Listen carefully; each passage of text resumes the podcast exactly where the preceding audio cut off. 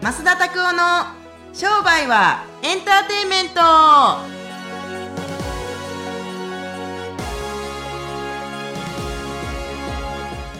ウェルカムトゥ商売はエンターテインメントはい、ということで秋ですはい秋の味覚といえば増田さん何ですか松茸はい松茸好きですか、松茸好きへこーの前あの呼ばれさせてもらいましたけれども、うめっちゃ美味しかったわと思って松茸がそうえー、何どういう食べ方したあんでなすんかかすき焼きの中に入れるんですよねへえ贅沢なすき 焼きいや僕も初めて食べましたよすき焼き風味のなんか松茸ってありますけれども美味しかった美味しかったなんかでね昔はねあの松茸なんて全然食べれるような状態じゃなかったけれども、うんうんでもどうなんですかねあのつくしとかはなんかちっちゃい時に食べた取ってあの食べた下覚松え茸一緒にする食べた覚えいや違うけど秋の味覚でしょつくし春でしょなんか本当だなって春春よつくしは春、えーすごい今恥ずかしいですね秋か秋秋の食べ物ってあんのかないっぱいあるじゃん栗あー芋はいはいはい芋ってあとはさつまいもの話うんさつまいもの話してんのそ芋ってじゃがいものことう違うあへえと牡蠣と牡蠣牡柿いやそうフルーツの方の蠣そとうとかサンマとかあー秋やな秋、秋秋型の魚って書くもんねはいああなるほどそういうなんですかそうそうそうそうそう今あびっくりしたつくしってと思ったよもう秋の味覚といえばでも松茸松茸ですねでも松茸も秋の味覚だよねうん土瓶蒸しとか飲んだことありますけど、あれうんうんうんめちゃくちゃ美味しいですねあれは確かにね本当になんかあの好きなねんだなんなんとかなんかちょろちょろっへてーなんか飲んだりするのはそんなにたくさん飲んだことはもちろんないですけれどもでもすごいいいですねそうですね確あかーになんか贅沢な感じしますし日本にしか松茸ってないんですか外国にも松茸ってありますへ中国にあるんじゃないかなー中国産とかもあるんじゃないかなわかん中ないけ国にどあるんですかわかんないえーいやうん松茸好きですよだからや焼き松茸とかも食べたことありますけれども、じゃあお店で食べるのが美味しいよねでもあそれもおしおお自宅で食べたのかその松茸はそうそうそうそそっかうそっか料理上手じゃないと上手にねなんかお店で食べようと思ったら焼き松茸だけってこととか土瓶蒸しも結構お店で食べるじゃないあの文福コー茶スにちょこっ文と福茶釜で出てくるような茶釜みたいなんでビャーってなんかこうちっちゃいおちょこみたいなのについでもらうんですけれどもあとは新米も秋だよねあー秋の収穫だしそうかあと銀杏とかうーんね農家の家で育ってますから何がどの時期とかって敏感なようでなんか全然分からへんなあそれ確かに米あるなとか確かに栗あるなとかって田舎で育ってんのに取ったのに栗とかもこう足で剥きながらやったのに何が秋の味覚があるかとか全然忘れてるなでも結構男性の人ってうんあのご飯作んない人ははあんまり敏感じゃないみたいいへえそうなんや花とかの種類とかにもあんまり敏感じゃないし女の人って結構やっぱり花の種類とかも敏感あーよくお花取ってる女性の方おられますよね今日はなんかお花か1週間にウィークリーって変えてみましたってこんな花とかそうですよねなんでよく知ってますよね花の種類でやっぱ興味があるんだと思うそこは僕男と女の違いかも僕家にある植物のあの朝パッと開いて夜ギュッて閉じてるとかあのまっすぐな葉っぱのやつってアロアロエと かねもうなんかもう何が何かわからなんかわからないですよねあのオフィスとかにもあのーゴムの木が置いてあるねそうすっごい死ぬほど伸びてるゴムの木がありますけれどもあんなんとかも全然名前は知りませんしでも緑とか花は好きだから成果を置くんですよねなんかそうあのなんか雰囲気が好きなんで すよね分からへんけれども、はい花の名前が分からへんかったら置いたらあかんのかって話じゃないですかもう確かにいいと思いますよそうだしあの僕の知ってるセミナーの先生でねジェムナジェームス・スキナーっていう方がおられるんですけどもスキナーさんとかは本当になんかすごい講演会とかでものすごい大きなお花の前で喋ったのを見てあ僕はなんかジェムさんの話はもちろん面白かったけれどプラスすごいでかいお花置いてるんやなみたいうんなうんうん卒業式みたいな花置いてんやなみたいなうんうん入学式卒業式のだからなんかうーん半種類分からへんけれども綺麗やなと思って僕も置くようにしましたけれどもやっぱり何かそうやって聞いてくるのは女性たちが多いですねなんであのこういうお話される時にこのお話いついつも毎月毎月なんで変えられるんですかとかってやっぱ言われますけれどもこれの花言葉知ってますかって知るわけないやんみたいな俺に聞く人間違ってへんかみたいな感じだかでらすけそれどうだもで。も好きだから置いてるから知ってるのかなって思うのかもしれないですねあーもしかしたらなんか聞くと面白いですけどねこの前でもあの友人の開業の時に友達のお花屋さんからお花送ってもらいましたけれどもこういう花言葉があるんでこういう花束にしましたみたいなところがありますけれどもへーすごいなんか花言葉ってなんか素晴らしいなと思ってなるほど思いましたすごく。なるほどそうんんな風に季節を楽しんでるようで楽しんでない増田さん全然わからん。尽くし言ってますからね。 ちょっと面白いですね。えめっちゃ本当めっちゃ笑ってますやん。いやーでもそう美しいって秋だったかもしれないもしかしたらなんかちょっつとくしの季節ちょっと今ねあのカタカタとググってほしいですけれどもまあどうなんでしょうねやっぱ春ですかやっぱりそうですねあ春ですかよかったです春に近あくーさなるほど茎が伸びてきて胞子を飛ばして枯れてきますよかったお魚っていうのはでもサンマはもちろん代表格ですけれども他のなんでかっていうととね、は 多分もう季節がないからだよ今ハウス食ハウスこの前食べた柿が柿だよ庭とかになってる柿ですよ、はいはがハウスで育てられてるってえー大きくなるんじゃないのわかんない季節がコントロールできたりとかできるからだと思うんですけど湿度とかいやーびっくりした私柿なんてね秋食うもんやろとそうそうそう庭から取ってきてるぐらいの勢いで作られてると思ってたからハウスで育てられたりとかもしてんだなと思ったりとか、あと多分ほとんどの人が不思議に思ってないと思うんですけど食べやすいからってブドウって種なしが好まれてるじゃない種なしブドウシードレスそうばっかりじゃんないの種がないのばっかりだブドウ食べやすいって何が別に種なのパかクって食べれるからだけどパクって出さなあかんのあのそう子供もやっぱり種なしがいいねはあでも種なしって誰も疑問に思ってないのねすっごい不思議じゃない種がない食べ物って私いつもすごい不思議だから種からできてんの にねそうでもあれはあのつけてるんですよそういうあのホルモン剤にそれで種をなくしてるのへ割礼してるみたいななんていうの種子を残さないあーつまり卵子 がその種が残ないようにってなってるんだけどそういう薬物がつけられてるっていうことすら疑問に思わないんですよみんな体の中にシードレスのた果物とかを入れたりするとどうなるんですかねどういうそれは何も科学的にはああ証多明分さ証れて明ないされてないと思うけどあーでもなんかやっぱり種のある生き物うん僕らから精子なくすみたいなもんですよそうねそうそうそう種なし男そうほうがこう増えてってたりとか便利目の前の便利を追求するからあーでもそういうことを疑問にやっぱり思わない人が私はやっぱ子供産んで疑問に思うようになったりとか自然のことちょっと勉強するようになって疑問に思うようになったけどおかしいよねでも本当に種のあれでブドウむちゃくちゃ売ってないから結構売ってアなメいリカこの前行ってねスイカ売ってたんですよアメリカのスイカってちょっとなんかなんていうの日本みたいなコーンじゃなくてうん丸じゃないちょっとなんかかぼちゃみたいな形してるんですけど、あのー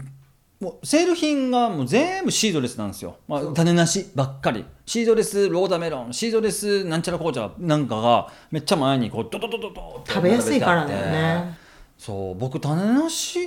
あのチキンで言ったら本なしチキンみたいなもんでし ょ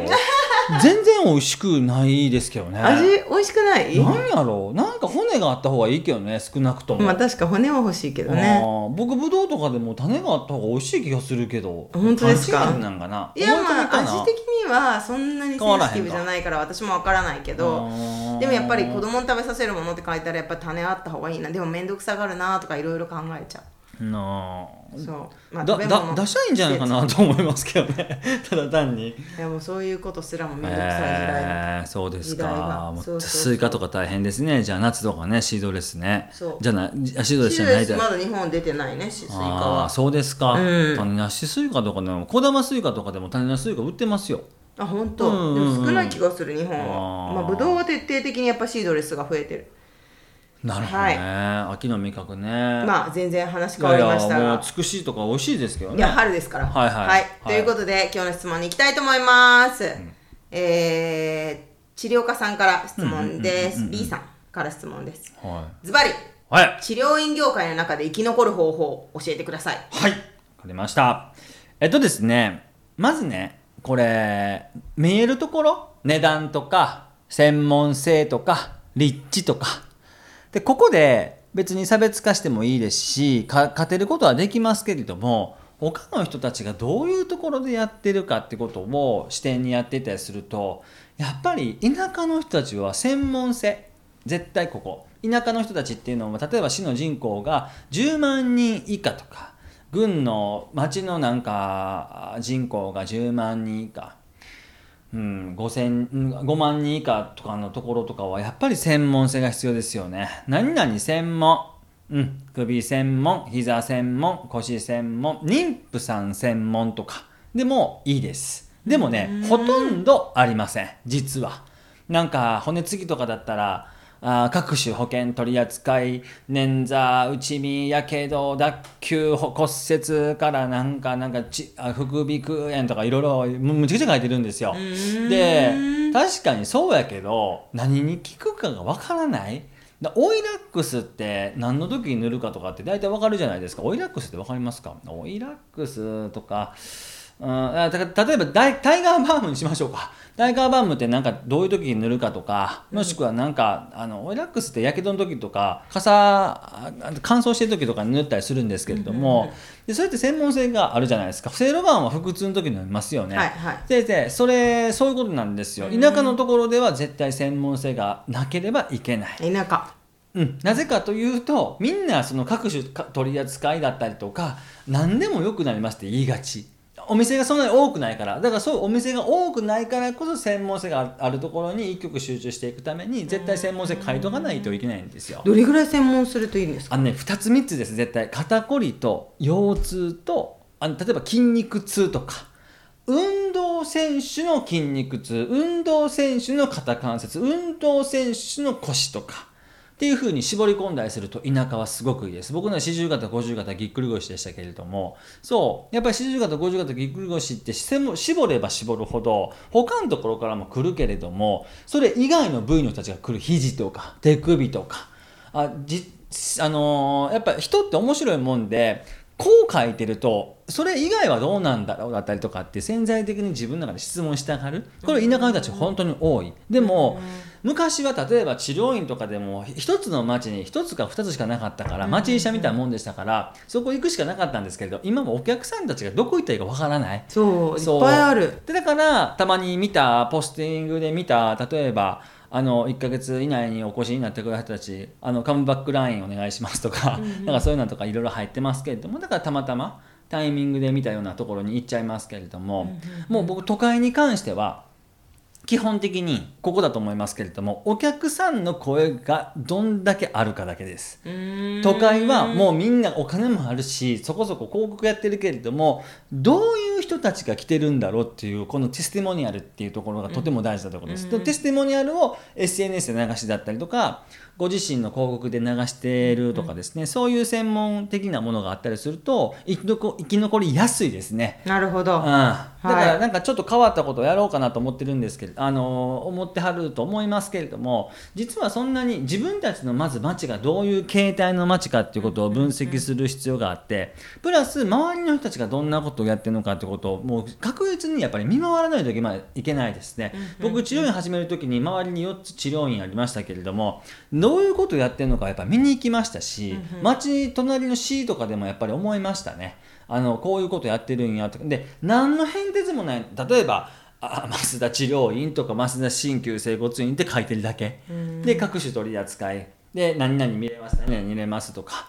あ何何時から何時までえこう会員時間とかえこう営業時間施術時間がありますとかぐらいしか書いてないですよお客さんそれいけないそこの街に1個しかなかったらそれでいいですけれども、でも他にもやっぱりたくさんライバルがいる、今はもうすごいですよねあの東京とかの例えば市うん塾区とかだったら3キロ3キロ半径3キロの間にどれぐらいのそのマッサージだったりとか治療があるって知ってますか半半径3キロねわかんないうんね、 100 150ええ半径たかだか3キロで150件もあるんですよう。んまあ、新宿からやるでしょって思いますけど田舎とかでも最低でも、まあ、もちろん田舎にもいろいろあるけれども20から30は普通にある。でどう差別化するんですかって言ったら今言った田舎は専門性都会のところは誰が来てるか芸能人とか使ったりとかしたりするとい実は田舎じゃなくて都会が引けるんですよ。なんでこれは田舎じゃないかって言ったらですね田舎なんか別にそんなことしなくったってマーケティングなんかまともにやってる人たちいないからですよ。なるほだどからこういう専門性っていうのは田舎ではいいしこういかにインフルエンサーというかその影響力のある人たちなるほどが治療院に来てるのかってことを使うのは都会のとこですね。わかりましたでやったりすると非常に生き残りやすいですね。はい、はいありがとうございうんます。すごいシンプルなんです。すごいあのこれ全然ちょっと関係ない質問なんですけど、関係ある質問なんですけど、はいこういうのってそのネットで見つけたりするの難しいじゃないですか。難しいですね食べログみたいに比べるサイトもなんかあるようでないって いうか、なんでそういうのって治療院ではないんですかね。病院とか治療院とかって。 一応ね一応。応あるんですけれども、すごい何でしょうかねあの読者も少ないし登録してる人たちも少ないし、お客様の声も食べログほどないっていうかそもそもポータルサイトを運営してる会社っていうのがあんまりそこに力を入れてないからわからないですよね評価が。だからあの評判とかで調べるとね例えば駅店とかってサイト出てきますけれどもでも大して評判良くなかったりしてもうまいとこはいっぱいあるんですよ。はいはいはい。そういうとこに広告費を払っていって食べログみたいに点数変えていってとかっていろいろいじれますんでできますけれどもうーんあんま本ない誰かが本腰入れて作ってないだけですね食べログみたいに治療治療ログってあと食べるほど回らないのかもしれないのかな。うーん週に1回うーんもしくは月に1回ぐらいの頻度だからからなのかうんでなもなぜかというとうちの弟がそういうのを作ったらいいんじゃないかとか言ってアイディアをえー、やってきたんだけど私も思ったことあるよって言ってでも多分誰かやろうと思って絶対今まで頓挫してきてるはずだと思うとかいう話をしててそうそういうのってないのかな見る側見せる方仲介人っていう3つの役があると思いますけれどもまずねその載せてくれませんかただでって言われてもそもそもお客さんたちが載せる人たちがいなかったっていう歴史がありますよね。ああそうなんうだんでなんかこれを本気で結局探す人たちも検索としては基本的に、まあ、クリック稼げない仲介人の人たちもそもそも弱い会社がとか。そういうことっていうのがありましたから、そういう歴史がある中で作ったらいいかもね。うんら そうなんだいや 作作ったらいいと思う僕なんか本当作りたいなと思いますけれどもそううんお客さんからしてみてありがたいじゃないですか食べログみたいに3点病院もどこ行ったらいいか分かんないからあだから紹介とかで結局なっちゃいますよねそうあのごそうでもご飯紹介もしてもらえないっていうかやっぱりうーん趣向が似てる人難しいですから紹介してもらわないと難しいあれなんで難しいですねははいなるほどいうんありがとうござい素ま晴すらしいですねはいわかりましたはいぜひこうそういうサイト知ってるしもう結構バズってるよっていう実はあったら教えてくださいうーんそうですね聞いてる人もしかしたら知ってるかもしれないああねそうはいはい、僕は聞いたことないですね私もないんですよインスタグラムすごい不思議でインスタグラムでフォロワーとか多い治療院とかはありますけれどもそれが集客に結びついついてるかどうかまたし違うかな違うよね多分ねあーホームページにない治療院とかですごい先生いますもんねやってるうんよくある話ですはいはい、ということで取り組んでいきたいなと思います商売の学 校ではい治療院業界の中で生き残る方法を教えていただきました、はいぜひ参考にしてみてくださいでは、はい今日のおすすめ本お願いしますはい。今日はですね、えっ、と、ビジョナリーカンパニーですね、えっ、と、ジム・コリンズさんのですね、えー時代を超える生存の原則ってありますけれども、この中で僕読んで、一番最初に読んですごく印象に残った質問が、えーヒューレット・パッカードの社長の名前、知ってますかみたいな話だったんですよね。知りません。でもヒューレット・パッカードはみんな知ってると。っていうとこだったんですけれども、このビジョナリーカンパニーっていうのは、そのビジョナリーって、まあ未来的とか、あーそうまあいい意味がいろいろあるんですけれどもこの会社の名前を広げていくというかひ会社でやっているサービスとかあーコンセプトだったりとかビジョンだったりとかっていうのがなかなかブレてきてる人たちっていうのはあのこのビジョナリーカンパニーを生まれると非常に参考になると思います。僕自身もこれなんで読み始めたかって言ったらもちろん会社大きくしたいのもあるけどそもそもなんで会社を大きくしたいのかって言ったらそうあの存在価値を確認するため、えーにですね会社を大きくしたいというふうに考えたんでまさにそういううー存在価値は一体何なのかお客さんにとってお客さんにどんな価値を提供できるのかということをですね、えー僕自身は何か調べようと思ってこの本を読みましたんで、ぜひですねこの本を読んでみてください面白いですねこれはどこからですか、えー日経 BB ですかあー日経さんから出てますんで、えービジョナリーカンパニーぜひえー読んでみてちょ結構な飛躍の法則とかの3巻ぐらいありますんでめちゃめちゃ、もうこれ何ページあんのあのめちゃねめちゃこの前この前言われたんですけどみんな勧めるよねそれね、みんなあのこれすごいあの進めるのいいんですけど読むの結構あのメンタルタフネスが必要になるんですよね440ページありますはい、はいので、えーぜひですね読んでみてくださいっていうほど軽いページじゃないけどあのもうお亡くなりになられましたけれどもダン・ケネディさんっていうですね僕のもともとのマーケティングの先生が言ってましたけれどもトイレ入った時に12ページ読んで何回もトイレ行ってると結構読めるもんですよって言ってはりました何回トイレ行本かのなあかんわ読み方の秘訣までああそう確かにちょっとずつね行くといいとこんなもん一気に読めるかって話ですけどね確かに頭もパンパンになっちゃうしそう僕なんかメモってても 3, 分の1ぐらいで止まってることなんかいっぱいありますからそうですねはいぜひですね、えーやってみてくださいビビジョジョナナリリーカンパニーですねはいお願いします、はい、ビジョナリーカンニパニーぜひ読んでみてくださいーはいはいということで今日でインあ今日あのここまででインターネットラジオを終了としていきたいと思います、はい今日も聞いていただきありがとうございました、はえーこのインターネットラジオは皆さんの質問で成り立っていますぜひですねフォームから質問だったりとかあとは感想を送っていただければいいと嬉しいですたまにねインスタグラムとかにねあのいつもラジオ聞いてますとか言ってくださるととっても嬉しくてはい楽しく皆読ませていただいておりますはいはい、ということで、えー、と新しいエピソードが届くには登録ボタンをポチッと押していただくと新しいエピソードが最新で届きますぜひですねまだポチッと押してない方はですね登録ボタンを押していただければと思いますそれではまた次回お会いしましょうさようならさよなら